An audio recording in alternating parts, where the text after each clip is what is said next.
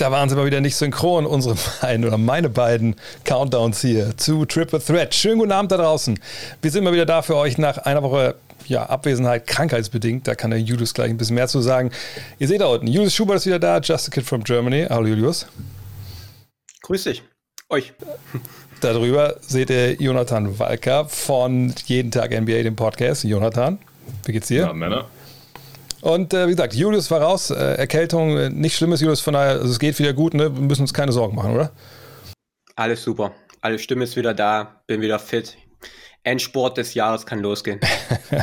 du machst das ganze Jahr nur Sport, äh, wie gefühlt, von daher, ähm, ja, könnt euch wieder darauf freuen, dass auf dem Kanal von Justus, äh, von Justus, jetzt, jetzt habe ich es wieder gesagt, Justus, perfekt, äh, wieder einiges da los ist. Steht's, da unten steht's. Bei uns war aber auch viel los auf dem Kanal, also viel ist übertrieben, wenn man es mit Julius vergleicht, aber ihr habt es vielleicht gesehen, das Community-Tab haben wir reaktiviert ähm, und das mir war das gar nicht so bewusst. Da musste mich Julius nur darauf hinweisen, dass es eigentlich echt eine gute Sache ist, um mit euch zusammen auch ein bisschen sich mal auszutauschen, wenn keine Videos laufen. Von daher, wenn ihr Bock habt, demnächst auch ein bisschen mit Einfluss zu nehmen, was hier in der Show passiert, wie heute mal auch mal euren Senf dazu abgeben, was ihr denkt, wer denn jetzt traden sollte am 15.12. Äh, oder wer nicht, dann einfach am besten abonnieren, weil dann könnt ihr da mitkommentieren, mitdiskutieren. Da werden wir mehr machen in den nächsten Wochen und Monaten. Von daher wäre schön, wenn ihr da auch mit dabei seid. Ich würde sagen, wir fangen an mit der ersten News des Tages und es gab einige äh, diese Woche. Und der Beginn, keine sehr, sehr gute Nachricht aus Memphis. Ähm, Jonathan Jamorant ist raus. Solche Szenen werden wir erstmal nicht mehr von ihm sehen. Ähm, wird einige Wochen fehlen in der Knieverletzung. Coach hat gesagt, hey, Glück im Unglück, hätte viel schlimmer kommen können. Ist es jetzt eine Verletzung, die auch die Grizzlies äh, raushaut, so aus dem Playoff-Rennen? Weil man kann schon erwarten, dass er vielleicht, was ich, acht, zwölf Wochen fehlen wird. Dann sind wir aber schon weit im neuen Jahr und bisher so richtig gut läuft es in Memphis ja auch nicht. Ja, das ist richtig so. Sie hatten ja bisher eigentlich noch mit Morant ein bisschen Glück. Weil wenn man sich die Diskrepanz zwischen ihrer offensiven und defensiven Leistung anschaut, dann ist die eigentlich größer, als es jetzt ihr ausgeglichener Rekord bisher vermuten lässt. Sie haben bisher zehnmal gewonnen, zehnmal verloren. Obwohl sie mit Abstand, mit wirklich großem Abstand die schlechteste Defense der Liga hatten. Offensiv geht noch klar mit Platz 10, aber eigentlich dürften sie damit keine ausgeglichene Bilanz haben, beziehungsweise ist es dann immer so ein bisschen Indikator dafür, dass es die restliche Saison, wenn es auf dem Niveau bleibt, an beiden Enden des Feldes, wahrscheinlich nicht mehr so gut läuft. Und dann wäre es wahrscheinlich auch schon eng geworden mit dem Play-In im Gegensatz zur letzten Saison. Und John Morant ist halt mit riesigem Abstand ihr bester Spieler. Und ich habe jetzt wirklich neben der Defense auch noch riesige Angst um die Offense ohne Ja Morant. Und selbst wenn jetzt da nur ein paar Wochen fehlen sollte, dann könnte das halt schon genug sein, dass sie im Westen wirklich ein bisschen abstürzen und es dann schwierig wird, nochmal auf Platz 10, 9, 8 oder so zu kommen. Weil offensiv, Ja Morant ist weder als Topscorer noch als primärer Ballhändler, Playmaker in diesem Kader irgendwie zu ersetzen. Ja, das war mal mein Punkt gewesen, Julius. Also, wer kann sich denn sonst in Memphis einen, einen eigenen Wurf wirklich kreieren? Ja, da sieht es dünn aus. Also man hat jetzt mit Bane, der, der ähm, eine gute Saison spielt. Man hat einen Jaron Jackson Jr., der äh, sicherlich aber auch eher ein Komplementärspieler ist als jemand, der, der jetzt viel für sich selber kreiert. Das ist äh, eine super spannende Frage. Und ich sehe da jetzt aus diesem Kader jetzt gerade niemanden, der auch nur ansatzweise äh, da diese Rolle übernehmen kann. Vor allem auch diese große Rolle. Morant hat die, die mit Abstand größte äh, Usage seiner gesamten Karriere gehabt. In dieser Saison ist der offensiv der absolute Dreh- und Angelpunkt, weil er halt nicht nur für sich selber die Würfe kreiert, sondern wirklich seine ganzen Teamkollegen um sich herum besser macht. Und ähm, es war auch bisher in die Saison immer so, dass wenn Morant nicht gespielt hat, die, ähm, die Grizzlies offensiv eingebrochen sind, das Offensivrating äh, mit und ohne ihn, das ist ein Unterschied von Welten. Ähm, ja, also ich sehe da momentan äh, düstere Zeiten ähm, den, den Grizzlies bevorstehen ich finde das so krass, dass, wenn wir uns überlegen, ne, vor, vor zwei drei Jahren haben wir alle davon gesprochen, Mensch, also die Grizzlies machen alles richtig, ne, kriegen Morant in der Draft, äh, Draft kriegen, kriegen Jaron Jackson Jr. Äh, in den Folgedrafts war es ja, jedes Jahr waren sie ja äh, Basketball-Twitters Liebling mit den Picks, die sie gemacht haben und das waren ja auch alles gute Picks. Aber jetzt gibt es halt eine Verletzung, Jonathan, und das Ganze scheint so ein bisschen wie so ein Kartenhaus äh, zu, zusammenzubrechen. Wie, wie ist das deiner Meinung nach zu erklären? Ja, weil sie halt äh, sehr abhängig sind von diesem einen Spieler, äh, weil sich halt der zweitbeste Spieler, der Co-Star in Memphis leider noch nicht so richtig rauskristallisiert hat. Das ist jetzt bisher immer noch nicht Jaron Jackson Jr., der hat noch nicht den Schritt gemacht, den sich ja viele jetzt für diese Saison erhofft hatten. Äh, Zaire Williams, äh, der jetzt dieses Jahr der First-Round-Pick war, der ist einfach noch zu weit weg, wenn er mal überhaupt in diese Richtung kommt. Und die anderen Guards, die sie jetzt haben, Jones, Melton und Co., das sind einfach nicht so die, ja, weder die dynamischen Scorer noch, noch Playmaker. Melton ist ein super Defender, aber der kann ihn halt auch nicht ansatzweise ersetzen. Dylan Brooks hat jetzt auch lang gefehlt. Das ist ja so der Spieler, der jetzt wahrscheinlich noch die meisten Würfe auf der Dribble nehmen wird. Macht er so oder so schon ganz gerne, aber mal läuft es besser, mal schlechter. Also da sollte die Offense halt, also wenn deine Offense von Dylan Brooks abhängt, hast du auch ein Problem. Bane hat sich diese Saison ganz gut weiterentwickelt, Desmond Bane aber er ist halt auch niemand, der jetzt Morant so ersetzen kann und ob er mal der zweitbeste Spieler, die zweite Option in Memphis werden kann, das weiß ich halt auch nicht. Also da fehlt einfach noch so der, der Coaster, der dann auch mal in die Bresche springen kann oder halt Morant, wenn er da ist, auch entlasten kann.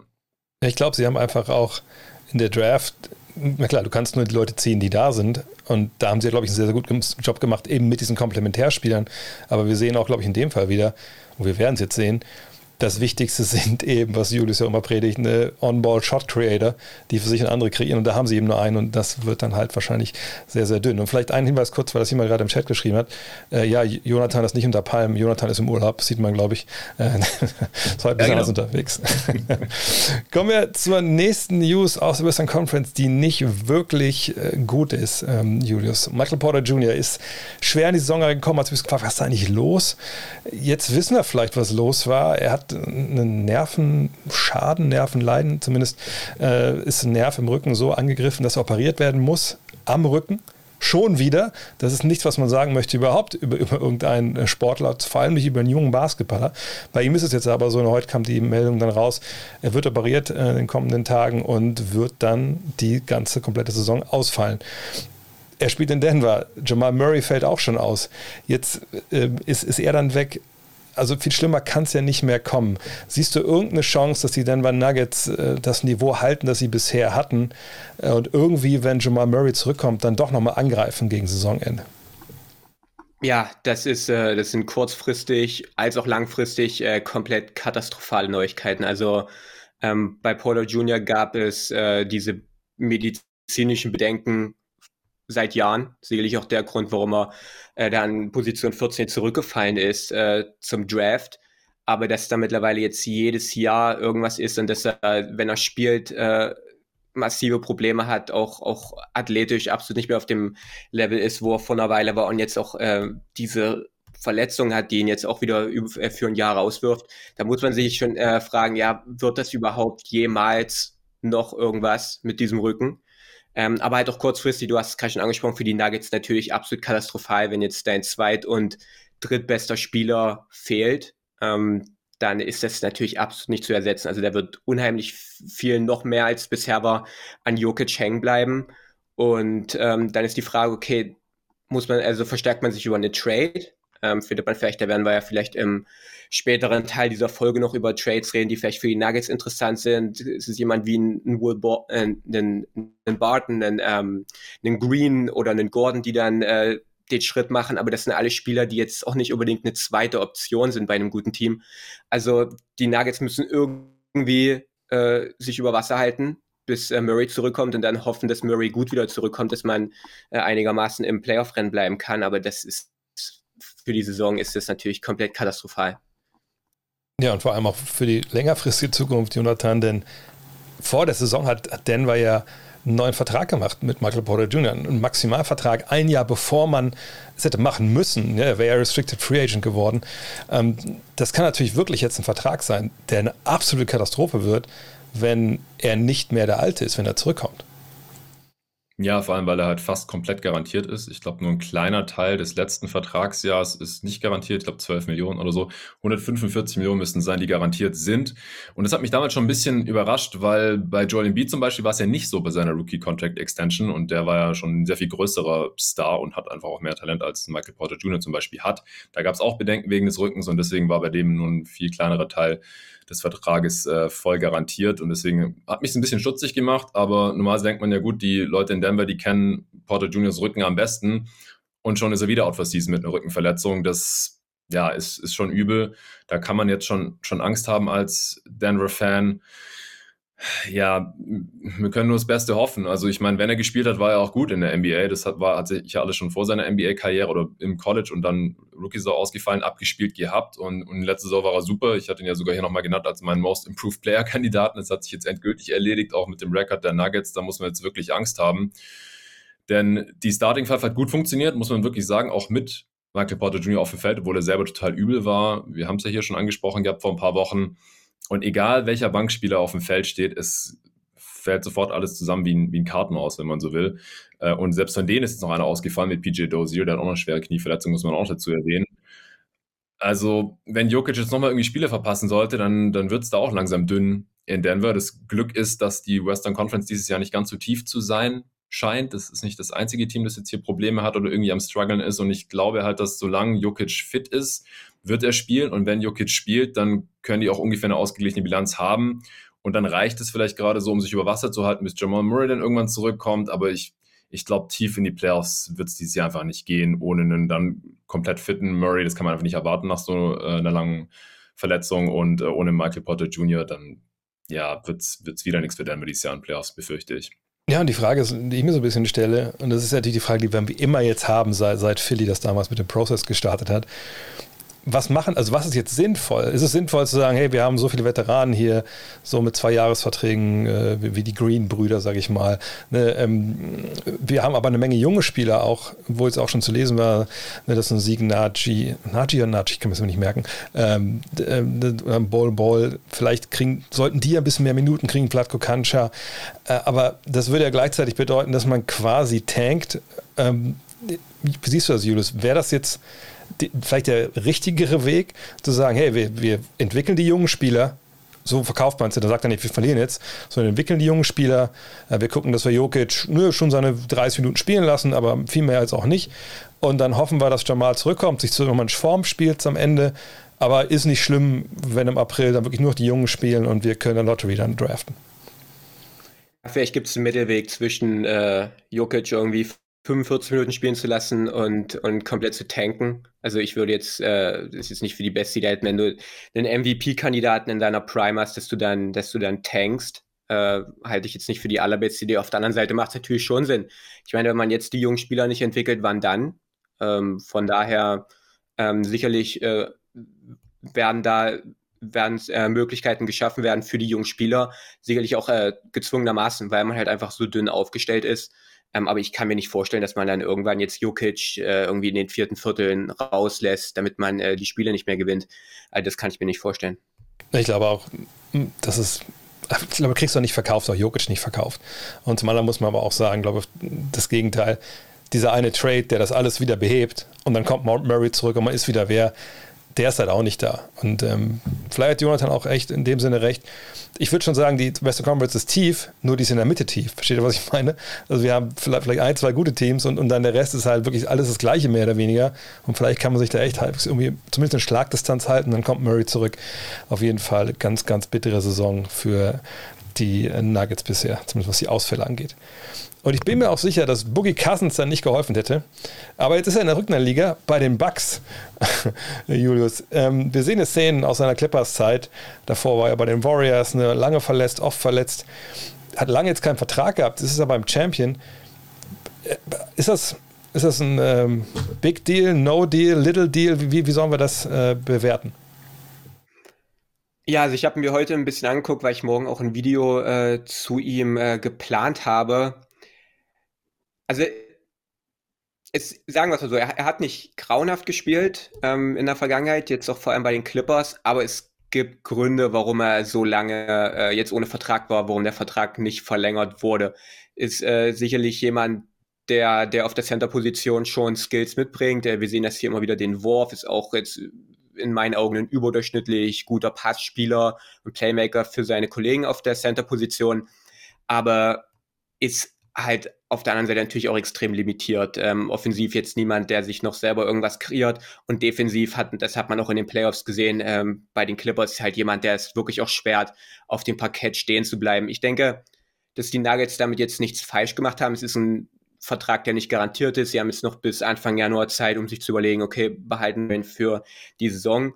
Ähm, ich glaube, wenn alle fit sind, dann äh, ist er niemand, der jetzt irgendwie Rotationsminuten bekommt. Wenn wir uns angucken, wen die, wen die Bucks da haben auf den großen Positionen. Lopez ist gesetzt, danach Portis, der den besten Basketball seiner Karriere spielt.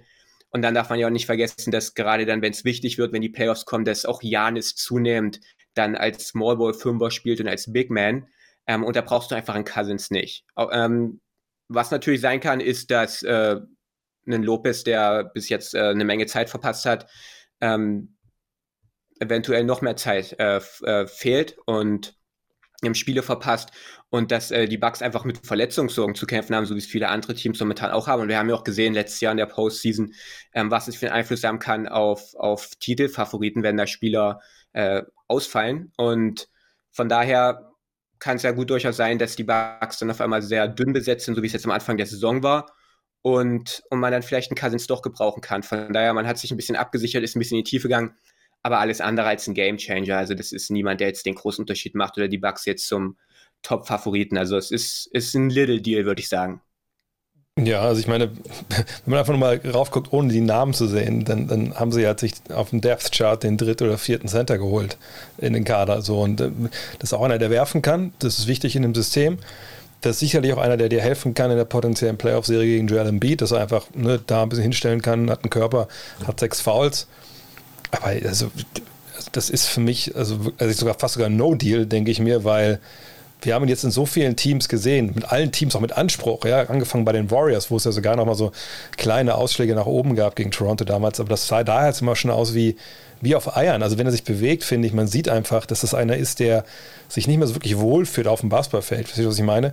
Ne? Ähm, und klar wird er ein paar Dreier werfen, vielleicht auch mal ein, zwei Spiele haben, wo er ein bisschen im Post beastet, aber das ist keine Verpflichtung, wo, wo ich glaube, wo wir nochmal drüber sprechen bis zum Ende der Saison, oder Jonathan? Ich glaube, so eine kleine Chance gibt es vielleicht, dass äh, wir, dass Cousins zumindest den besten Basketball seit seiner Achillessehnenverletzung spielt bei Milwaukee. Ähm, also die Headlines wurden jetzt immer kleiner. Ich weiß noch, bei den Warriors war das noch fast ein kleiner Skandal, dass der jetzt auch noch da hingeht. Ähm, und ja. dann war noch irgendwie bei den Lakers kurz, das hat dann irgendwann auch keinen mehr interessiert. Bei den Clippers auch schon fast keinen mehr. Und jetzt ist echt noch so, also so little bis no deal, würde ich mich eigentlich normalerweise anschließen.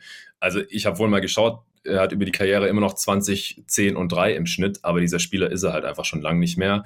Aber muss halt dazu sagen, er macht Sachen, wenn er auf dem Feld ist. Er hat auch jetzt in den letzten Playoffs genauso viele Punkte wie Minuten im Schnitt gemacht. Also er kommt halt drauf und es passiert auf jeden Fall was. Äh, mal besser, mal schlechter fürs eigene Team dann. Ähm, aber was ich mir vielleicht vorstellen könnte, ist, also ich schließe mich Dre an, man braucht halt noch irgendwie einen Körper, weil Portis ist jetzt auch nicht der größte Big, Janis soll wahrscheinlich auch nicht die ganze Zeit auf der 5 spielen und Lopez hat bisher halt einfach nur ein Spiel gemacht in dieser Regular Season und ist 33. Da weißt du, da ist es gut, da noch eine Versicherung zu haben. Ähm, und ich war jetzt auch nie so der riesen Bobby Portis-Fan, bis er halt zu den Bucks gekommen ist. Das war für mich auch immer so ein bisschen so ein Empty Stats-Spieler, keine tolle Defense, auch viel passiert, wenn der auf dem Feld war, aber es war auch nicht immer gut. Cousins ist jetzt natürlich schon deutlich älter und da habe ich jetzt auch weniger Hoffnung. Aber ich könnte mir schon auch vorstellen, dass er vielleicht jetzt in Milwaukee so eine Bobby Portis-Light-Entwicklung nehmen könnte. Ja. Will jetzt nichts versprechen, aber ich will es auch noch nicht ausschließen.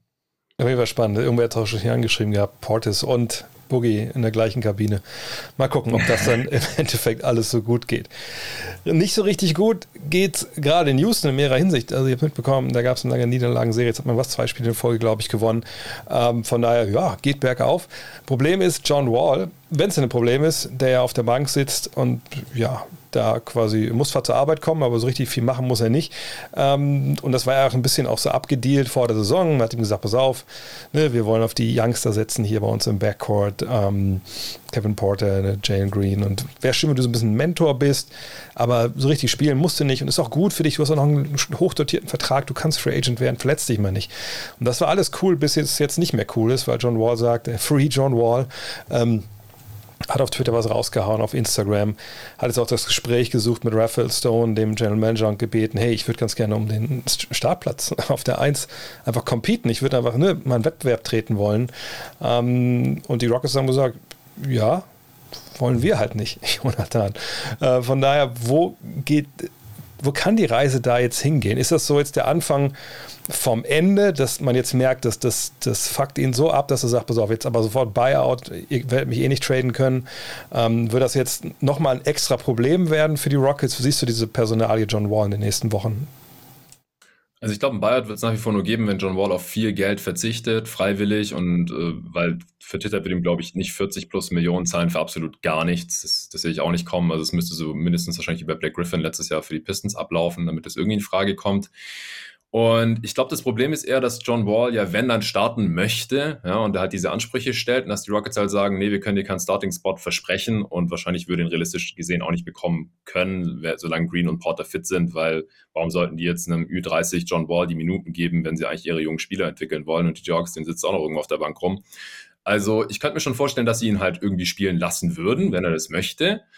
Ähm, aber er hat halt keinen Anspruch auf den Starting-Spot oder auch nur auf Minuten. Das verstehen ja manche Fans manchmal auch nicht. Spieler werden dafür bezahlt, dass das Team sie einsetzen kann, wie sie es halt für richtig halten, aber die haben ja keinen Anspruch auf Minuten oder irgendwelche bestimmte Rollen oder sowas. Und John Wall hat halt auch überhaupt nicht mehr den Status, jetzt irgendwas einfordern zu können. Deswegen, wenn er unbedingt starten möchte und die Rockets das aber nicht tun wollen, dann glaube ich auch nicht, dass er spielen wird.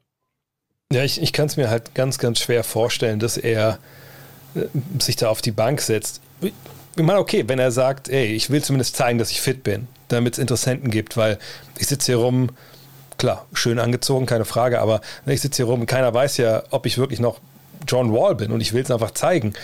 Das kann natürlich auch helfen, äh, zumindest der Franchise, um ihn dann wirklich noch, vielleicht noch zu traden, aber ähm, ich, ich sehe einfach niemanden, der einen Gegenwert schickt von über 40 Millionen Dollar, äh, Julius, der auch den, den Rockets irgendwie in dem Sinne hilft, also dass da meinetwegen auslaufende Verträge dabei sind, jetzt oder nächstes Jahr plus einen Pick oder so. Ich, ich, ähm, ich, ich sehe da einfach, ich, ich sehe den Deal nicht, der dahinter stecken könnte. Ja, ich bin da hundertprozentig bei euch. Ich sehe auch nicht so ganz, also ich weiß jetzt auch nicht so ganz, wie das äh, jetzt weitergehen soll. Ich meine, ich du hast gerade schon gesagt, ich kann mir nicht vorstellen, dass man irgendwie einen Trade finden wird. Ähm, Jonathan hat es gerade schon angesprochen, ein Buyout äh, ist wahrscheinlich auch eher unrealistisch.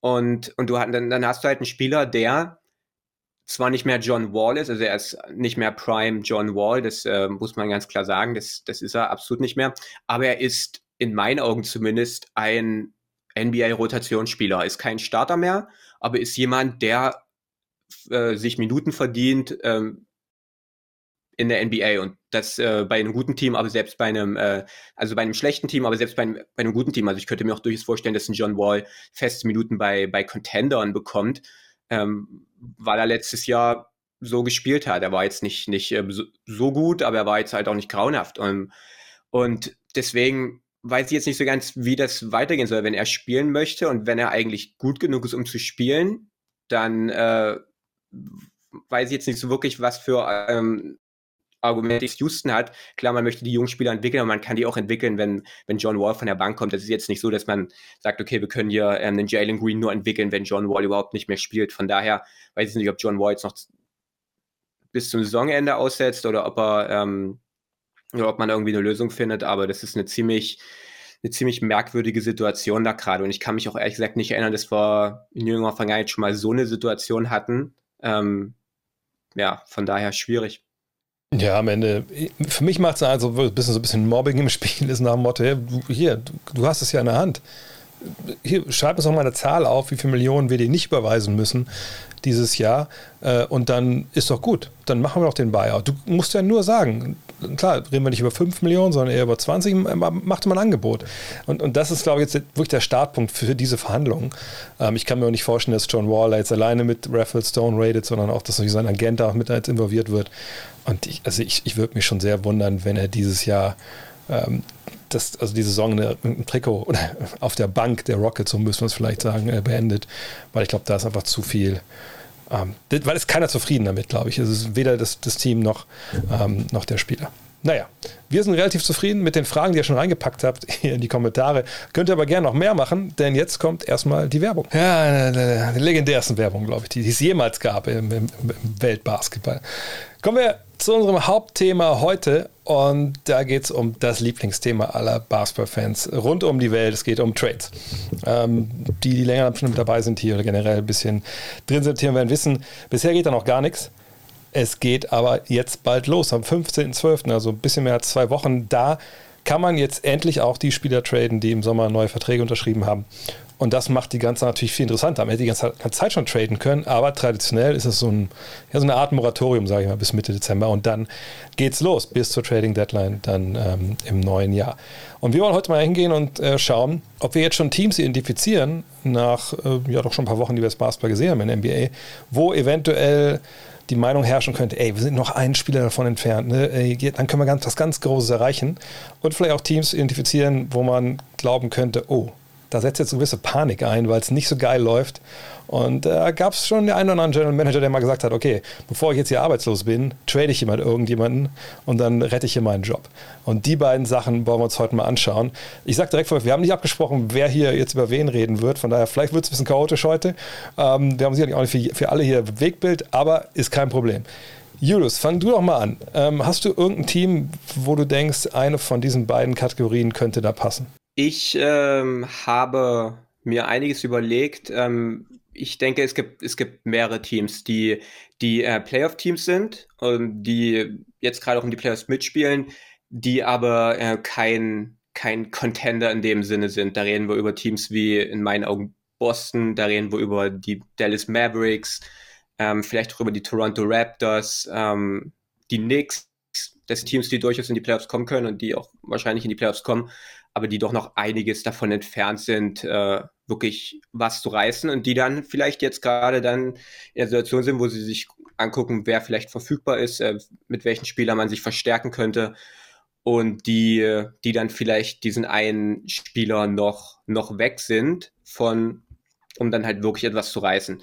Und dann gibt es natürlich auch Teams wie ähm, gutes Beispiel, wir haben gerade schon ein bisschen über die Rockets geredet, die einfach mies sind, wo aber ein paar Veterans rumlaufen oder ein paar gestandene NBA-Rollenspieler, die vielleicht interessant sein könnten für viele andere Teams. Wenn wir jetzt bei den Rockets zum Beispiel auf einen, auf einen Daniel Tice gucken, einen Star in seiner Rolle, der jedem Contender helfen kann, oder einen Christian Wood, der ein Borderline All-Star-Level-Spieler ist, der, der wirklich jemand sein kann, der aus einem guten Team ein sehr gutes Team macht, oder ein Eric Gordon.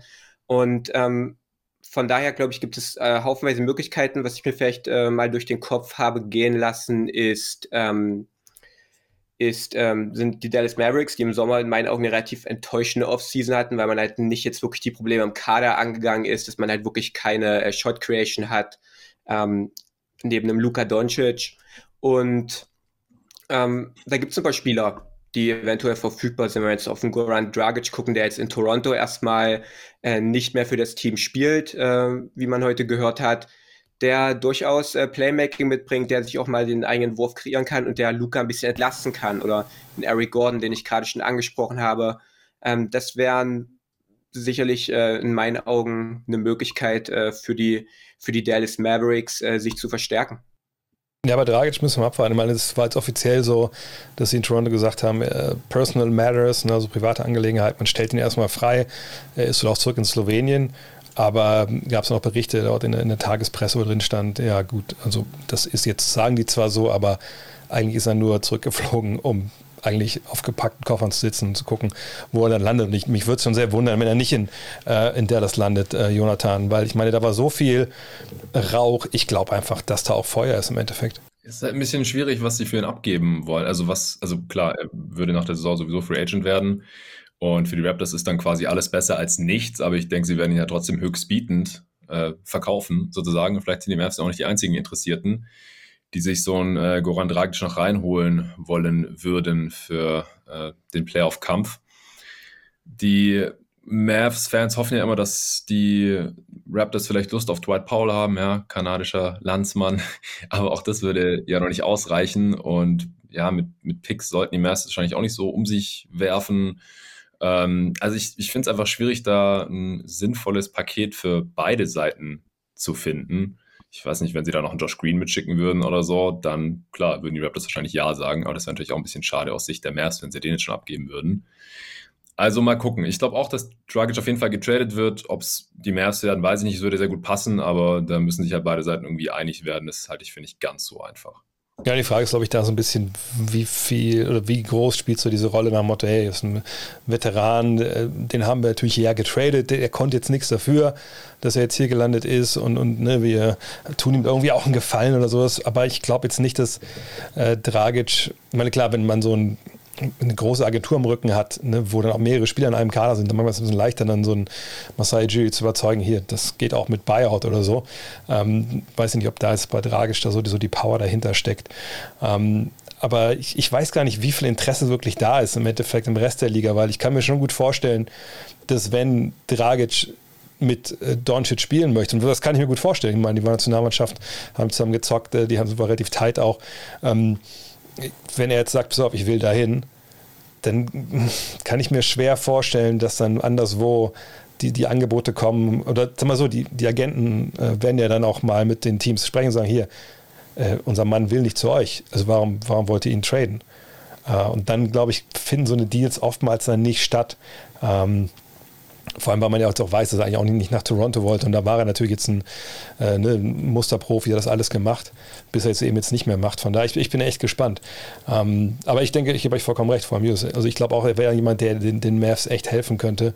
Ähm, und im Zweifel Dwight Powell. War nicht sogar Moses Brown da früh in der Saison irgendwie immer im Gespräch noch mit Powell irgendwie? Zusammen, irgendwie sowas, keine Ahnung. Also ich denke mal schon, dass das sicherlich äh, gemacht werden kann. Was hast du denn für, für ein Team identifiziert, wo du denkst, da ist noch äh, Nachbesserungsbedarf, Jonathan? Ja, es gibt ja die verschiedenen Kategorien, ihr habt es schon ein bisschen angesprochen. Ich würde jetzt vielleicht noch ein, zwei so Contender oder im erweiterten Contenderkreis äh, raushauen, weil ich glaube, für solche Teams ist es jetzt super interessant, sich noch ein bisschen zu verstärken in Richtung Trade Deadline. Das muss jetzt auch nicht direkt am 15.12. Äh, passieren äh, aber halt noch irgendwann zwischen dem Datum und dann der Trade Deadline, weil dann kann man sich vielleicht auch ein bisschen vom Rest der Contender absetzen, weil da gibt es jetzt einfach gerade nicht so dieses Überteam, weder in, in West noch Ost, also jetzt wirklich auf den Titelkampf abgesehen, ist nicht auf die Regular Season Bilanzen, aber wenn man sich die anschaut im Westen gerade, da fallen natürlich die Suns und die Warriors auf, die jetzt, glaube ich, niemand so als absolute Titelfavoriten äh, gesehen hat. Wir haben ja vor der Saison noch diskutiert, ja, die Warriors, wie weit können die schaffen in den Playoffs? Und die haben da noch ein paar interessante junge Spieler im Kader mit Kuminga, Moody, Wiseman. Ich könnte mir vorstellen, dass ein, zwei oder sogar alle drei davon noch irgendwie zu einem Paket geschnürt werden, um sich dann da noch zu verstärken mit Dudes, die nicht mehr so grün hinter den Ohren sind, die auf jeden Fall Teil von der Playoff-Rotation sein können, am besten noch irgendwas Richtung Star gehen. Aber das, glaube ich, wird auch, wenn dann erst wirklich zur Trade-Deadline passieren, weil die werden sich sicherlich erstmal so lange wie möglich anschauen, wie das jetzt mit Clay aussieht. Aber da sollte man auf jeden Fall ein Auge drauf haben. Und dann äh, meine Phoenix Suns, die spielen gerade auch schon sehr gut. Ich würde jetzt auch nicht sagen, die müssen auf jeden Fall was machen, aber die könnten auf jeden Fall noch so ein 4-5er Backup-Big gebrauchen, weil Charlotte ist out for season und Kaminski ist jetzt auch out indefinitely. Und ansonsten haben sie da einfach niemanden mehr. Die haben halt einen Haufen Wings dann und halt zwei waschechte Bigs mit Aiden und McGee, die auf keinen Fall nebeneinander spielen können. Und deswegen habe ich halt hier mal Thaddeus Young mir ausgeguckt von den San Antonio Spurs der da halt auch nicht wirklich eine Rolle zu spielen scheint. Also zumindest nicht, wenn Pörtl fit ist, als er verletzt war, war er dann quasi der Backup-Center. Aber jetzt spielt er halt schon wieder nicht. Und das ist halt ein Mann, wir haben letztes Jahr es gesehen bei den Bulls oder auch jetzt, wo er eben äh, in Spurs wieder ein paar, bei den Spurs wieder ein paar Minuten bekommen hat, was der Typ drauf hat. Also es ist ein 1A-Defender, der kann mal auf der 4 spielen, mal auf der 5 bei Small Ball der ist jetzt nicht so der Shooter vor dem Herrn, aber von sehr, sehr smarter Spieler an beiden Enden des Feldes. Der ist auch eine super Passstation und der könnte aus meiner Sicht halt so ein bisschen vielleicht ähm, Dario Saric ersetzen bei den Phoenix Suns. Die Suns könnten Saric quasi gegen ihn traden. Klar, der hilft den Spurs jetzt nicht, aber das ist denen dieses Jahr wahrscheinlich eh egal. Es wird wahrscheinlich sowieso eng mit den Playern oder den Playoffs. Und dann halt noch den First Rounder, der nächsten Draft mitschicken der Suns. Den können sie dann vielleicht noch irgendwie Lottery protecten, falls äh, Bucke und Paul sich beide verletzen oder so. Aber das ist wahrscheinlich nicht so relevant. Der wird wahrscheinlich wie letztes Jahr irgendwo in den hohen 20er landen. Den haben sie ja auch schon weggetradet gegen Landry Shamet zur Draft dann. Und ich kann mir jetzt sehr gut vorstellen, dass sie dann Scharics Vertrag quasi mit diesem Pick äh, für sowas wie Thaddeus Young versuchen zu traden. Weil auf allen anderen Positionen sind sie eigentlich schon sehr gut besetzt und äh, Free Thaddeus Young, also ich glaube bei den Spurs, der wird er auch nicht mehr kriegen diese Saison. Ja. Ich glaube, die Spurs werden eh eine Mannschaft sein. Wir haben es ja mit Zach Collins in der Offseason auch schon gesehen. Ich glaube, sind an so einem Punkt, wo sie einfach gucken werden, kriegen wir irgendwo unterbewertete Spieler, ne, die aus irgendwelchen Gründen, ne, also was ich gerade gedraftet wurden vor, vor ein, zwei, drei Jahren in der ersten Runde und irgendwie noch nicht so funktioniert. Und wir wissen, wir haben ja die Infrastruktur, wir haben das Coaching, äh, vielleicht holen wir da irgendwo noch mal was raus. Ähm, das würde bei Scharic so jetzt nicht passen. Ähm, aber ich, ich glaube, dass sie open for business sind. Und das waren sie ja in der Vergangenheit einfach nicht. Die haben ja wirklich fast nie einen Trade gemacht während der regulären Saison. Ja. Ähm, ich sehe es auch bei den Suns. Also, aber am liebsten natürlich einer, der auch werfen kann von draußen, weil ich glaube, diese Komponente fehlt natürlich ne, auf den großen Positionen. Jetzt kann man sagen, wenn Kaminski hier zurückkommt, hat man die ja nun mal, dann hat man aber auch nichts anderes auf den großen Positionen. ähm, von daher bin ich immer gespannt, was da noch wie so gehen kann. Aber so eine Spieler braucht natürlich jeder. Und ich glaube, die Suns, da fehlt wahrscheinlich einfach wirklich einen guten Mann, der, der dann wirklich Dreier und, und Defense bringt da fehlt dann einfach, einfach der Gegenwert, weil die allermeisten Jungs sind einfach nicht zu traden. Ähm, aber du schon Steve angesprochen, das ist der Lister Harbin, das sind die Warriors und diesen, diesen Trade, diese ganzen Youngster gegen irgendeinen Borderline All-Star oder All-Star, na gut, den pfeifen ja den pfeift das Internet ja schon seit, Monaten von, von den Dächern. Das heißt nicht, dass es ähm, wahr ist, aber ich glaube, die Warriors sind natürlich in einer wahnsinnig guten Lage momentan. Zum einen, wir haben es eben schon erwähnt, die, die Breite in der Mitte ist, ist wahnsinnig in der Western Conference, aber in der Spitze ist einfach nicht viel. Ich meine, sie sind jetzt schon Erster und sie haben keinen Clay Thompson, spielen alles in Grund und Boden, was ihnen vor die Flinte kommt. Und ich gebe dir vollkommen recht, Jonathan. Ich glaube, wir werden gucken, okay, wir machen erstmal gar nichts, bis nicht Clay Thompson zurück ist. Und auch Wiseman, die jetzt ja beide in die G-League geschickt wurden, um auch so ein bisschen jetzt sich nochmal den letzten Schliff zu holen.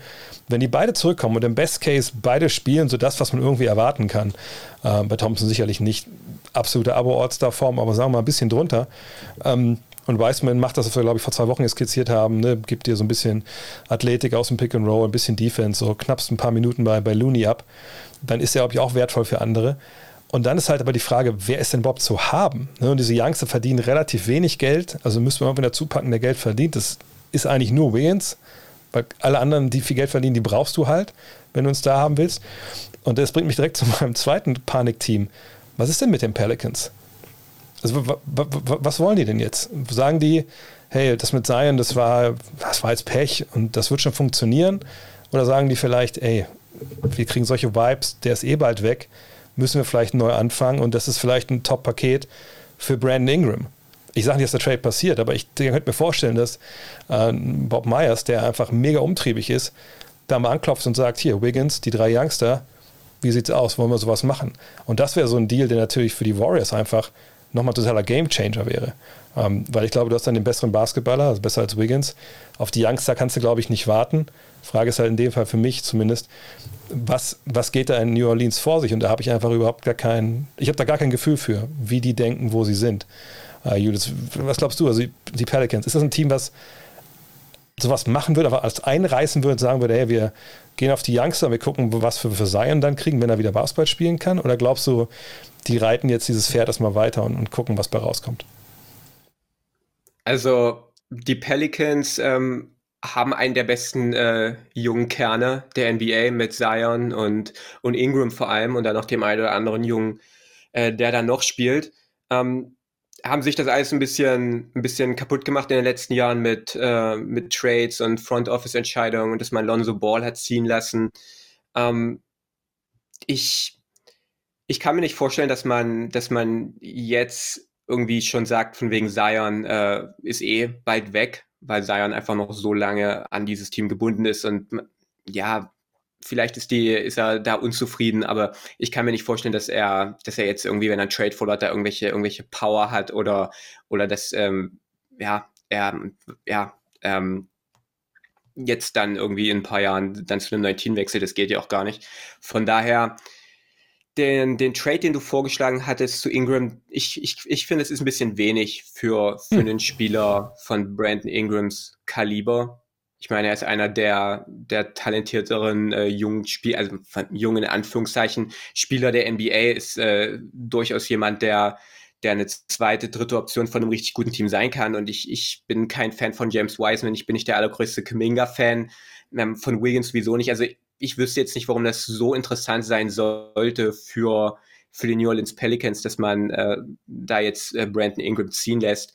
Von daher ähm, bin ich aber trotzdem allgemein bei dir, dass ich glaube, dass die Warriors ähm, auf jeden Fall die Augen offen halten sollten.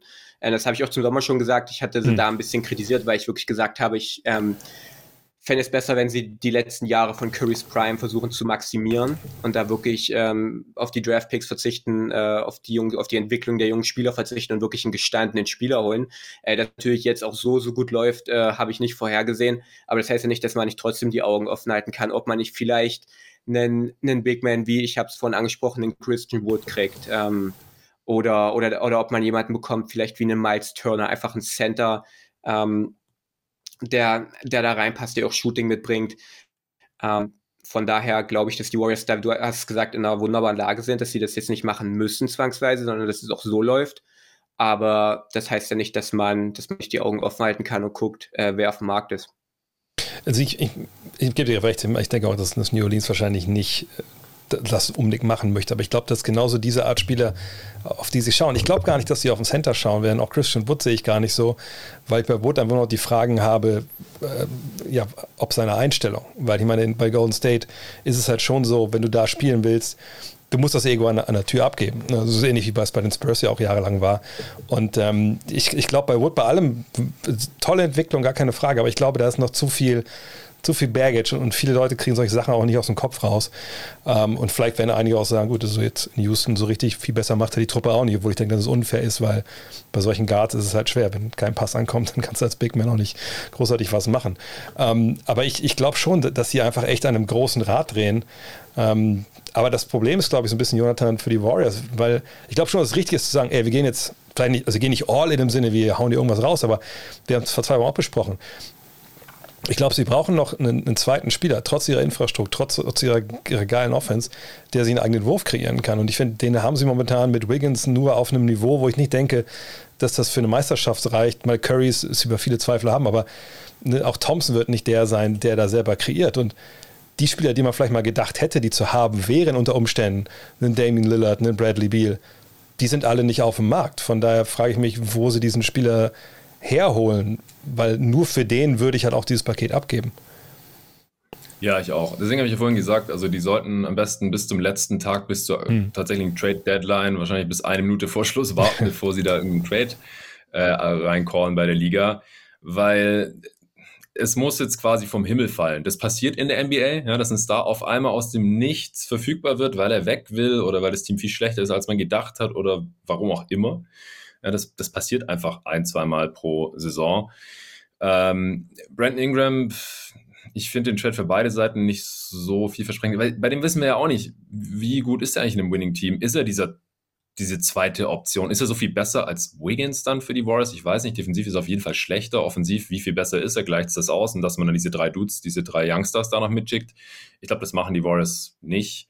Und, und für die Pelicans, dann haben sie halt auch noch nicht diesen Co-Star für Zion, weil ob das einer von den anderen dreien wird, ist halt auch ein bisschen fraglich. Dann hat man im Prinzip drei Lottery-Tickets, wo einer vielleicht besser werden könnte als Ingram dann in ein paar Jahren, wenn es darum geht, bleibt Zion jetzt hier oder nicht. Aber nee, das sehe ich jetzt ehrlich gesagt auch nicht. Christian Wood finde ich vom Skillset her eigentlich sehr passend zu den Warriors, aber ich würde das Risiko, glaube ich, auch nicht eingehen und mir ja. den da jetzt reinholen, weil ob er dann äh, der Winning Player ist in den Playoffs, das, das weiß man halt auch nicht. Aber halt einen athletischen Big, der athletisch finishen kann und werfen kann, das hat man sich ja von Wiseman so ein bisschen erhofft. Das ist Wood halt bisher schon noch eher, aber ist halt auch kein, kein Star in dem Sinne. Also es ist nicht einfach. Ich würde bei den anstelle der Warriors wirklich warten, erstmal, wie läuft es mit Clay? Brauchen sie da noch was? Was, was gibt es da? Und dann schlagen wir dazu oder behalten wir diese Spieler erstmal. Ich meine, die können sie auch noch im Sommer dann vielleicht traden, dann für die folgende Saison, wo man vielleicht auch nochmal hoffen kann. Äh, Clay ist wieder eingespielt, Curry bleibt vielleicht nochmal eine Saison auf dem Niveau und Green auch nochmal. Deswegen, ich würde jetzt auch auf keinen Fall irgendwas forcieren oder mit was getan ist, auch wenn man das natürlich maximieren sollte, dass Curry gerade wieder wie ein MVP spielt. Wir sind zwar schon wieder lang unterwegs hier, fast 15 Minuten. Trotzdem möchte ich noch eine Sache, ich möchte noch ein bisschen, noch mal, noch, noch ein bisschen zündeln hier in diesem Stream heute. Und zwar, wir haben über ein Team noch gar nicht gesprochen, was ja eigentlich, wenn man jetzt mal drauf guckt auf die Tabelle, nicht unbedingt hinter den Erwartungen hinterher bleibt. Aber ich glaube, wenn man sieht, wie sie Basketball spielen, muss man sagen, wir haben uns von den Brooklyn Nets schon ein bisschen mehr erwartet, ähm, Jonathan. Siehst du da irgendwas kommen? Ich meine, sie haben nicht viele Möglichkeiten, muss man auch ganz klar sagen. Aber ähm, ich, also ich, sie sind ja nun mal nicht diese, die, dieser, dieser Zug, der jetzt einfach durch die NBA ballert und alles überrollt. Das ist im Endeffekt Golden State gerade äh, im Moment. Aber bei Brooklyn also ich habe irgendwie den Eindruck, dass die halten gerade, es ist blöd, weil sie ja Erster sind, aber sie halten irgendwie gerade so den Laden zusammen. Äh, und überzeugen tun sie mich gar nicht. Jetzt wird auch noch James Harden ausgebuht. Aber ich, ich sehe da jetzt irgendwie auch keine Möglichkeit, wie sie diesen Kader verbessern, es sei denn, irgendwer rammt Kyrie Irving eine Spritze in den Arm. Ja, genau. Also ich glaube, das ist halt so ein bisschen die Hoffnung, dass sie jetzt irgendwie durch diese Regular Season durchkommen mit äh, einem Team, das sie sich so wahrscheinlich nicht vorgestellt hatten. Also sind ja trotzdem Erster und die hatten neulich auch acht von zehn Spielen gewonnen. Das war also die waren das erfolgreichste Team im Osten. Über diesen Stretch sind ja deswegen dann auch folgerichtig wieder auf eins gelandet. Jetzt haben sie wieder ein paar Niederlagen gehabt, die jetzt nicht so toll aussahen, gerade gegen hier meine Phoenix Suns, die Back-to-Back -back waren. Ähm, am Ende wurde es nochmal ein bisschen knapp, aber die sahen über weite Strecken, vor allem Harden, echt total von der Rolle aus. Auf der anderen Seite spielt KD gerade wie, auch wie ein MVP äh, quasi mit diesem suboptimalen Team. Also ich glaube, Steve Nash ist auch immer noch ein bisschen am Rumprobieren, aber sie haben jetzt auch wirklich nicht so die, die Munition, um, um großartig irgendwen zu traden. Es sei denn, jemand will auf einmal unbedingt die knapp 20 Millionen pro Jahr, die Joe Harris noch verdient über die nächsten Jahre. Man bindet da noch irgendwas dran. Aber ich glaube auch, dass die Upside der Nets halt durch die Rückkehr von Kyrie Irving definiert wird. Entweder weil es irgendwann in den Playoffs dann Richtung, wenn es wieder wärmer wird, Frühling, Sommer wieder einfach erlaubt sein wird, dass auch Ungeimpfte spielen dürfen oder dass er doch noch sich impfen lässt das ist halt die Hoffnung der Brooklyn Nets. Ich glaube, keine Trades. Ich glaube, aber da sieht man ja auch wieder, dass dieses, äh, dieses Schicksal der Nets durch Kyrie Irving auch an, an Umstände gekoppelt ist, die ja mit Basketball überhaupt gar nichts zu tun haben. Ne? Also wenn, wenn jetzt die Amerikaner jetzt nach Thanksgiving irgendwie ihre vierte Welle, äh, oder was ich verstehe, wahrscheinlich schon die fünfte, sechste, dann, dann, kommt er gar nicht mehr wieder. Und die, die Frage war eben auch im, im, Chat hier, getradet werden kann er halt auch nicht wirklich. Der Gegenwert nee, ist einfach nee. nicht da. So, ähm, Niemals. Von daher, die werden, glaube ich, auch so bleiben. Aber wenn wir schon mal bei, äh, jetzt kommen wir wirklich die letzte Frage zu dem Thema. Deine Lakers, Julius, das auch schon ein paar Mal jetzt hier im Chat kam. Siehst du irgendwie einen Weg, dass sie ähm, diesen Kader verbessern, verändern? durch Trades. Ich meine, Buyouts, klar, das kann immer passieren. Das ist ja auch dann erst nach der Trade-Deadline akut in der Regel. Aber, aber hast du irgendwelche Ideen, die realistisch sind, wie die Lakers irgendwie ja, diese Problemfelder, die sie haben, ein bisschen abpolstern? Ich glaube, die Probleme dieses Lakers-Kaders liegen nicht unbedingt in der Tiefe des Kaders, sondern vor allem in der Spitze, dass einfach die besten drei Spieler nicht zusammen harmonieren, beziehungsweise die beiden besten nicht mit dem drittbesten zusammen harmonieren. Ähm, aber das ist ein Problem, das kannst du jetzt nicht durch, durch einen Trade in der Saison beheben, weil niemand wird Westbrook jetzt äh, mitten in der Saison zu dem Gehalt der Lakers abnehmen und die Lakers dann auch noch besser machen, spielerisch, oder zumindest äh, dafür sorgen, dass sie auf dem Level bleiben. Und von daher wüsste ich jetzt ehrlich gesagt gar nicht mal unbedingt, äh, wie die Lakers jetzt durch irgendwelche Trades äh, besser sein sollten oder werden sollten, weil ich weiterhin glaub, glaube, dass äh, das ein gefährliches Team sein kann, wenn alle Spieler gesund sind. Und wir haben den Kendrick Nunn noch nicht gesehen ähm, in der Regular Season. Wir haben den Trevor Ariza, der defensiv äh, helfen wird, ähm, noch nicht gesehen. Von daher, auf dem Buyout-Markt äh, werden die Lakers wahrscheinlich äh, wieder aktiv werden. Das tun sie jedes Jahr.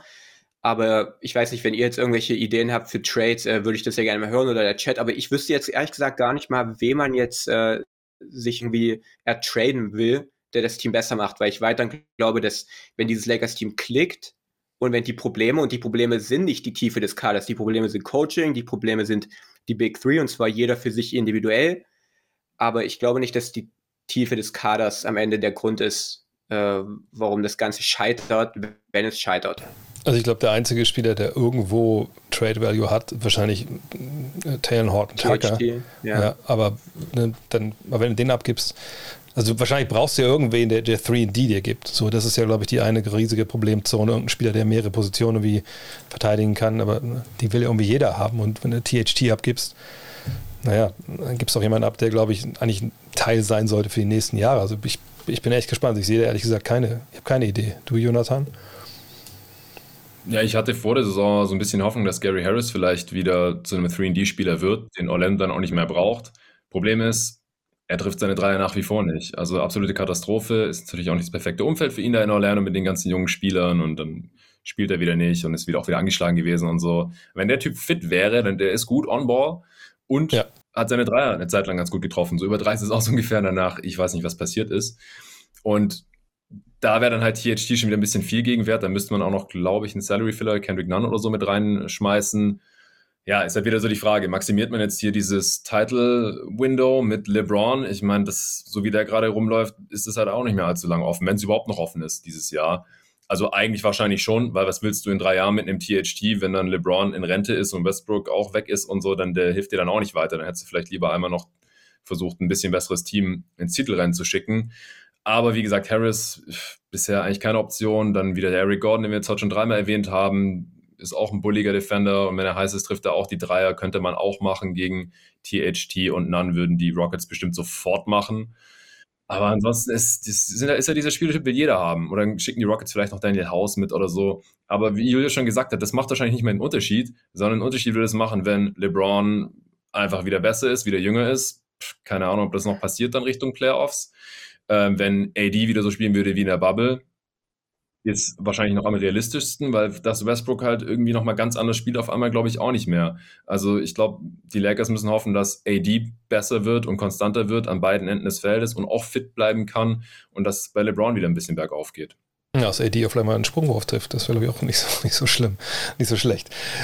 Oh, jetzt, ich glaub, wir, haben noch, wir haben gar nicht zu dem gekommen, was wir eigentlich wollten, über Terence Ross sprechen und Harrison Barnes, wollten wir Daniel Theiss, aber wir haben noch ein bisschen Zeit bis zum 15., 12., wenn wir sicher öfter über Trades sprechen. Jetzt haben wir uns noch ein bisschen Werbung verdient. Tune it up, KD. That sounds good right there. Don't mess this up.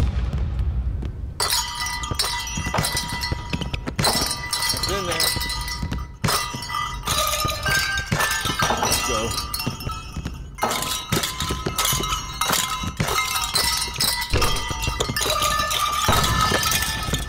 That. Please tell me the camera was on. Special edition Christmas Day uniforms now available. Ja, die waren available, aber haben wollte die keiner von Adidas damals, die T-Shirt-Trikots. Müssen wir nicht drüber reden. Ihr habt Fragen gestellt. Ich habe ein paar Sachen hier rausgesucht. Ähm, ich werfe die einfach mal in die Runde. Ähm, fangen wir oben an. Äh, da ist die Frage auch schon. Ähm, wie es eigentlich? Wie steht es um Zion? Ich habe, ich habe in meiner Bubble seit einer Weile nichts mehr von Neues gehört. Äh, ja, das stimmt, so viel Neues gibt es auch nicht. Äh, Jonathan, ich glaube, der neueste Stand ist, er ist, der letzte Stand war erst im Teamtraining und soll irgendwann jetzt dazukommen, ne? Ja, also es wurde immer wieder nach hinten geschoben, wann er jetzt zurückkommt. Mein letzter Stand war so vor ein, zwei Wochen, dass es irgendwie noch vier Wochen dauert. Also, keine Ahnung, vielleicht wird es dieses Jahr noch was, vielleicht nicht. Und dann hatte ich noch irgendwo aufgeschnappt, dass die in New Orleans jetzt auch so weit sind, dass sie die Team-Meals mal angepasst haben, dass die äh, ja vielleicht ein bisschen äh, kalorienärmer sind oder so. Für ja, ein bisschen, bisschen Low Carb. Vielleicht ist ja schlecht, weil ich glaube, Masse braucht er nicht mehr. John Wall zu den Wolves für Prince und Vanderbilt. Ich weiß nicht, ob das jetzt passt von der Kohle her, kann ich mir eigentlich nicht vorstellen. Nee, passt überhaupt nicht. Nee, da Geht müssen wir ein bisschen mehr dazu. Aber sagen wir mal generell, Julius, ähm, John Wall bei den Timberwolves, also wenn nicht gerade D'Angelo Russell in die andere Richtung geschickt wird, finde ich ein bisschen schwierig. Vierter, oder? Ja, zumal man ja noch einen Spieler hat, der wahrscheinlich äh, noch mehr Würfe nimmt als ein Carl Anthony Towns. Davon hat man ja schon zwei. Ähm, was ja eigentlich auch eine absolute Straftat ist. Äh, ja, nee, also mag ich den Fit überhaupt nicht. Ist jetzt niemand äh, neben dem, der jetzt äh, unbedingt zu, zu Carl Anthony Towns so gut passt in meinen Augen. Ähm, ja, ist jetzt halt, also ich sehe den Fit ehrlich gesagt überhaupt nicht. Und finanziell ist es halt auch, passt es, passt es überhaupt nicht, wenn man nicht, wenn man nicht Russell dafür abgibt. Dann haben wir hier. Ja, ich glaube, Vanderbilt alleine ist gerade wertvoller für die Wolves als John Wall. Ja, ja also ich, ich, ehrlich gesagt, ich würde, also wenn ich, ich würde nicht, aber ich würde nie im Leben für John Wall jetzt traden, weil es einfach gar keinen Grund gibt, irgendwas abzugeben für den. Das macht ja gar keinen Sinn. So, hier, äh, was ist das? Äh, folgende Frage: Wie sehr spielt bei euch bei der Einschätzung von Spielern die Mentalität eine Rolle, vor allem bei jungen Spielern? Ich kann mir vorstellen, dass sie eventuell vor allem bei der langfristigen Entwicklung äh, eine Rolle spielt. Klar, ist schwierig bei Spielern einzuschätzen, was bei Spielern im Kopf abgeht, aber David Mitchell, Saxon sind positive Beispiele. Ich sag mal so, oh, jetzt habe ich den Hintergrund rausgedrückt. Egal. Das ist natürlich eine Geschichte, die, die bei Teams sehr, eine sehr große Rolle spielt, wenn sie eben ihre Pre-Draft-Interviews ähm, machen, wenn sie Leute zu, zu Workouts holen. Äh, ich habe das Glück, dass seit Jahren ja mit, mit Moritz Wagner den Podcast machen, der hat auch erzählt, wenn du da zu den ähm, Workouts kommst, es geht noch nicht mal darum, dass die jetzt sehen wollen, dass du werfen kannst oder so. Das wissen die im Zweifel ja schon. Die haben dich ja im College gesehen äh, oder in Europa, wo auch immer. Die gucken natürlich bis auf deine Technik und alles. Aber die wollen halt sehen, bei diesen Workouts arbeitest du dich durch, durch ja, gewisse Unwägbarkeiten. Ne? Die lassen dich auch dann Sachen machen, ne? die vielleicht ein bisschen drüber sind einfach um zu sehen, wie geht der eigentlich damit um, wie geht er mit Coaching um, etc. Und ich finde, das ist ein Riesenthema. Und das ist, glaube ich, auch vielleicht die eine Sache, die momentan, vielleicht kommt das auch nie, eben nicht messbar ist. Ne, also wenn ich jemanden scoute, ich gucke mir junge Spieler an, ich, ich sehe den ja nicht jeden Tag im Training, ich habe den ja nicht jeden Tag unter meinen Fittichen, sondern ich muss ja mich ja verlassen, was mir Coaches erzählen, was ich auf dem Feld sehe.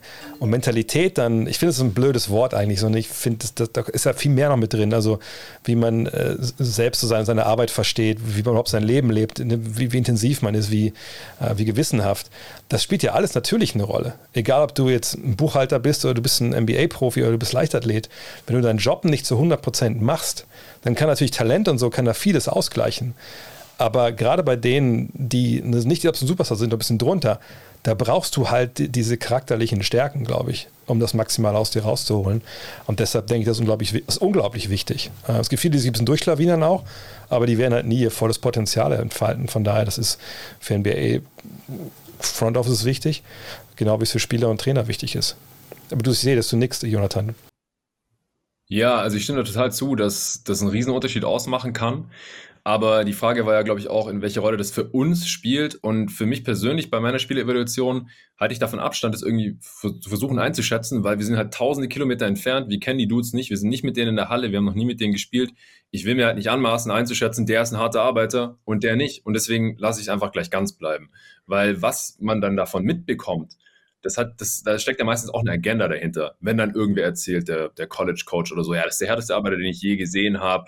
Ja klar, der, für das College ist es ja auch gut, wenn der dann hoch gedraftet wird und so. Natürlich erzählt er nichts Schlechtes über den oder so. Also was wir da mitbekommen, das sollen wir mitbekommen. Instagram, Workout-Videos und so weiter und so fort. Ähm, aber ich glaube, es gibt halt auch ganz viele Spieler, die kriegen wir gar nichts mit. Wir sind einfach nur, die sind gut und gehen halt davon aus, die haben hart trainiert und wahrscheinlich haben sie es dann auch getan, aber es ist halt sehr spekulativ. Und du hast ja gerade selber gesagt, Dre, wir können es einfach, also weder wir erst recht nicht, aber auch selbst NBA-Teams tun sich da unglaublich schwer, das irgendwie zu evaluieren. Deswegen gibt es ja diese Workouts äh, vom, vom Draft, die ganzen Interviews und Background-Checks. Dann rufen die beim Highschool-Coach dann bei irgendwelchen Mitspielern und fragen, hey, wie war der so drauf? Ist das ein harter Arbeiter? Ist der cool? Ist der umgänglich? Teamplayer und so weiter. Aber im Endeffekt ist es halt eine Blackbox und deswegen gibt es ja auch immer wieder irgendwelche Draft-Busts, wo wir dann uns fragen, was ist denn los mit dem, der hat alles Talent der Welt und wird nichts. Und da ist dann wahrscheinlich ganz oft die Antwort, ja, hat er halt nicht diese Mentalität, die Profi-Mentalität, äh, was weiß ich, das, das Killer-Gen, Mamba-Mentalität, nennt es wie ihr wollt. Aber das können wir halt total schlecht einschätzen und deswegen gucke ich mir halt meistens so an, was sehe ich auf dem Feld. Also was kann ich wirklich beurteilen, was kann ich scouten. Ich wollte gerade sagen, das wollte ich noch erwähnen, weil ich glaube, man kann schon sehen auf dem Feld in gewissen Situationen, gerade wenn man auch selber vielleicht da mal gewisse Erfahrungen gesammelt hat, wie agiert einer in bestimmten Situationen, die auch vielleicht nicht, also gerade Situationen, die nicht perfekt sind. Also wie, wie arbeitet er durch? Ne, lässt er sich da hängen? Ne, nimmt er Kontakt auf oder nicht? Da gibt es auf jeden Fall ja. ein paar Sachen, die man auf jeden Fall sich anschauen kann. Oh, das ist ja, die Frage. Ja. Achso, erzähl dir kurz noch, ja. Julius, mach ich. Ja, ähm, weil ich äh, arbeite gerade, also ich arbeite immer an ein paar Videos parallel und ähm, arbeite jetzt gerade an einem Anthony Davis Video. Das werde ich auch noch ein bisschen rauszögern, weil ich jetzt nicht äh, zwei Lakers Videos miteinander machen will, sonst beschweren sich die Leute wieder. Aber Anthony Davis ist ja auch ein Spieler, dem relativ häufig äh, irgendwie vorgeworfen wird, er wäre, er wäre irgendwie soft oder er würde nicht aggressiv genug spielen. Und das ist halt eine super interessante äh, Thematik und ich finde das manchmal einfach zu faul, als, als Analyse in Anführungszeichen oder als Begründung einfach dem Spieler vorzuwerfen, er will es nicht genug oder das, ähm, das Team will es einfach nicht genug, deswegen haben sie verloren. Und, und es sind einfach so viele andere Faktoren, ja mit reinspielen. Wenn wir jetzt auf Anthony Davis beispielsweise gucken, der wirklich am besten spielt, wenn er den Korb attackiert und äh, schwächer ist, wenn er sich zurückfallen lässt und die Würfe nimmt. Und das ist auch einfach so sehr abhängig davon, wie das Lakers-Spacing ist. Weil es ist wirklich, manchmal, du siehst es in, in Vierteln, die spielt das halbe Viertel auf der Vier neben die Andre Jordan und da ist er auf einmal ganz passiv und nicht aggressiv genug, weil er halt die Würfe nimmt. Und dann spielt er auf einmal auf der Fünf, der Platz ist da und dann soll er auf einmal irgendwie eine komplett andere Mentalität haben und ein komplett anderer Spieler sein, weil er dann halt, die Räume sind offen und dann zieht er zum Korb. Also das ist ja immer noch der gleiche Spieler und da ist einfach so viel von den Teamkameraden ab, von der Situation, von dem Spacing vor allem auch. Von daher ist es immer super schwierig und ich befasse mich dann lieber mit dem, was halt auf dem Parkett passiert, anstatt irgendwie dem Spieler vorzuwerfen, irgendwie er wäre soft oder er will es einfach nicht genug, ja. Dennis Schröder, glaube ich, auch ein gutes Beispiel letztes Jahr, wenn er mit, mit mehreren Big Men auf dem Feld stehen musste. Ja. Jetzt kommt eine sehr spannende Frage. Ähm, gemessen an den Erwartungen, die ihr an die Spieler vor der Saison hattet, wie, würdet, wie würde eure aktuelle Flop-Starting Five aussehen? Puh, ähm, also auf der Eins fange ich mal an, würde ich sagen, ich hätte dann trotz allem doch James Harden, weil ich dachte nicht, dass das so schwierig wird dieses Jahr. Mir fällt eigentlich auch keiner ein, wo ich denke, der dann so meine persönlichen Erwartungen, das ist natürlich immer die Frage, was ich für Erwartungen hatte, äh, aber so unterlaufen hat. Ich würde mal ja. den Fox reinschmeißen von den Kings okay. auf die ja. 1. Okay. Also es hängt halt auch immer viel davon ab, so haben die direkt einen Shooting-Slump im ersten Monat, dann ja. fällt da gar nichts. Äh, aber Fox ist halt auch ein Kandidat, der hat noch nie so den stabilsten Jumper gehabt und auch sonst underperformt er bisher ziemlich. Vielleicht hilft ihm jetzt der Coachingwechsel, wir werden sehen. Ähm, aber von dem bin ich bisher auch eher enttäuscht. Oder können wir fast sagen, haben wir fast schon einen Backcourt, wenn wir keinen anderen jetzt noch haben. Ja. Das, weil ich mal bei Harden, ja, ne? Harden ist zum Beispiel so ein Typ, da würde ich sagen, der spielt momentan soft. Einfach weil er durch diese, diese Kontakte, den er da aufnimmt, einfach nicht durcharbeitet und einfach dann sagt, äh, ne, und kriegt keine Fouls. So. Also ging auch schon besser zwischendurch jetzt, aber das, da, mhm. da würde ich das, da würde ich dann schon sagen, dass das da passt. Aber ja, da haben wir doch zwei Guards. Oder hast du noch jemanden, Julius, auf der 1 oder 2? Nee, das sind äh, eigentlich die beiden, die beiden Kandidaten, so Harden, vor allem auch wegen der Verletzung, dass er den ganzen Sommer über nicht spielen konnte, einfach noch nicht mal in der Nähe von seiner körperlichen Form. Und zu Fox habe ich zufälligerweise heute erst äh, eine Analyse gemacht, wirklich auch, mhm. äh, wo ich ihn auch kritisiert habe für seine Leistung, aber auch für die Spielweise, weil wir haben hier einen, einen der schnellsten Point Guards der NBA, der kein besonders guter Werfer ist, von dem man erwarten würde, er zieht viel zum Korb und wirft wenig und es ist genau andersherum.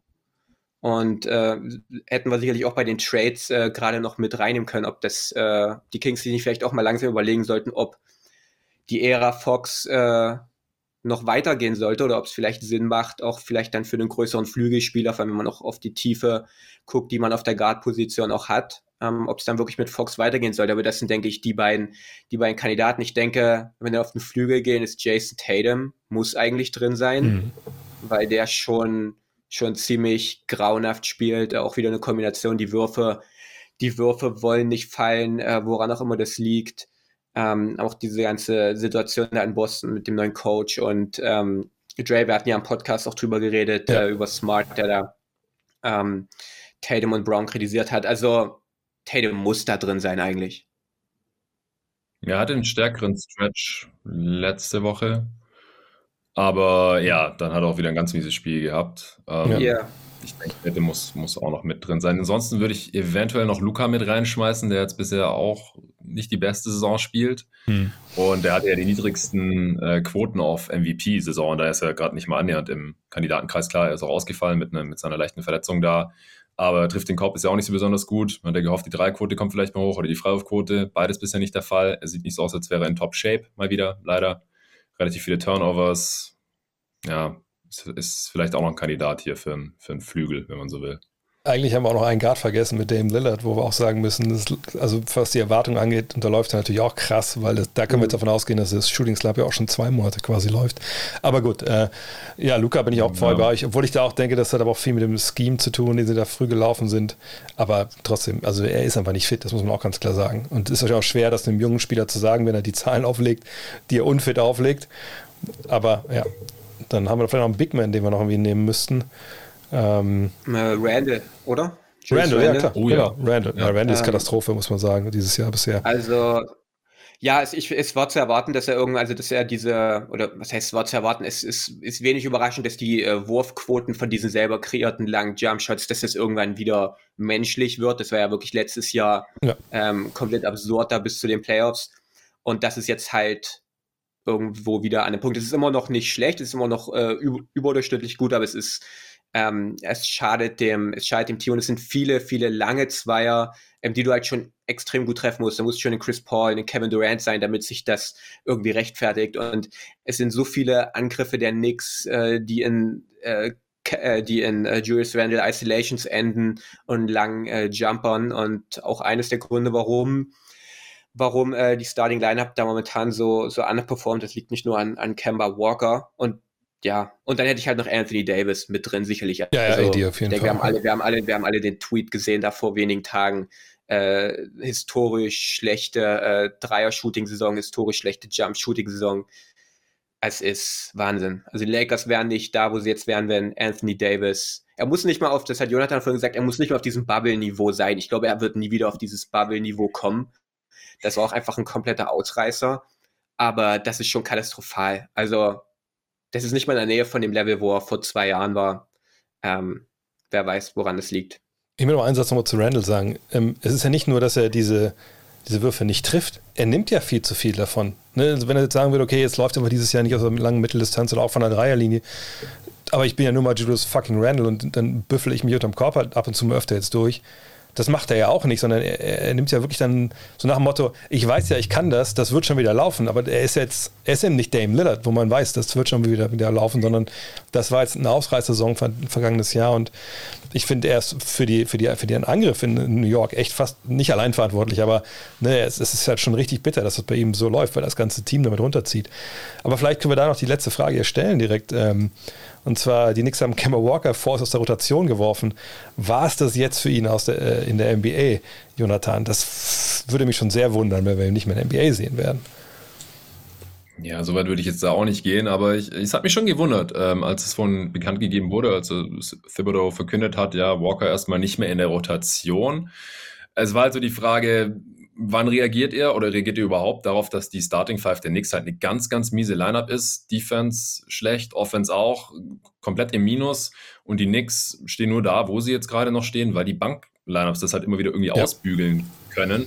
Und das konnte man sich halt nicht ewig so angucken. Also die Zahlen waren da einfach eindeutig und heutzutage weiß es dann auch der Head Coach und früher oder später muss man halt irgendwie reagieren. Und ich habe es mir vorhin auch nochmal angeschaut in dem Zuge dann, ähm, die, die Line-Up mit äh, Randall und oder das On-Off von Randall und Walker ist beides im ersten Percentile der Liga. Also es geht quasi nicht schlechter. Es läuft bei keinem minus Spieler 28. schlechter, außer bei Randall und Walker. Minus, Bitte? Minus 28 Punkte sind die Knicks ähm, ja. schlechter mit Walker. Und, das und dass er Randall nicht aus der Rotation nimmt, den All-NBA-Spieler, ich glaube, das ist relativ klar. Auch wir haben ja gerade besprochen, dass es nicht so läuft bei ihm, dann ist halt das andere Bauernopfer jetzt halt erstmal Kemba Walker, kann man auch spielerisch noch ein bisschen besser erklären weil er defensiv einfach gnadenlos attackiert wird. Er war schon immer ein kleiner Guard. Jetzt ist er halt auch Ü30, Knieprobleme und so weiter, kann da nicht mehr so gegenhalten. Und vor allem ist er halt offensiv, kann es nicht mehr ausbügeln. Er ist okay offensiv, trifft 41 Prozent seiner Dreier und so, aber er ist halt nicht mehr auf diesem All-Star-Niveau, dass man sagt, ja gut, mit der Defense muss halt irgendwie leben. Und sie haben ja auch andere Optionen in der Rotation. Sie haben ja noch einen Derrick Rose drin, sie haben einen Quickly drin, der jetzt vielleicht mehr Minuten sieht. Alec Burks wird starten jetzt für Kemba Walker. Das ist dann wahrscheinlich auch ein bisschen runder und ergibt Sinn. Und vielleicht schafft Thibodeau ihn dann irgendwie noch, noch mal von der Bank zu integrieren oder so. Er wird jetzt auch nicht entlassen werden. Ich meine, der verdient ja jetzt auch nicht so schlecht.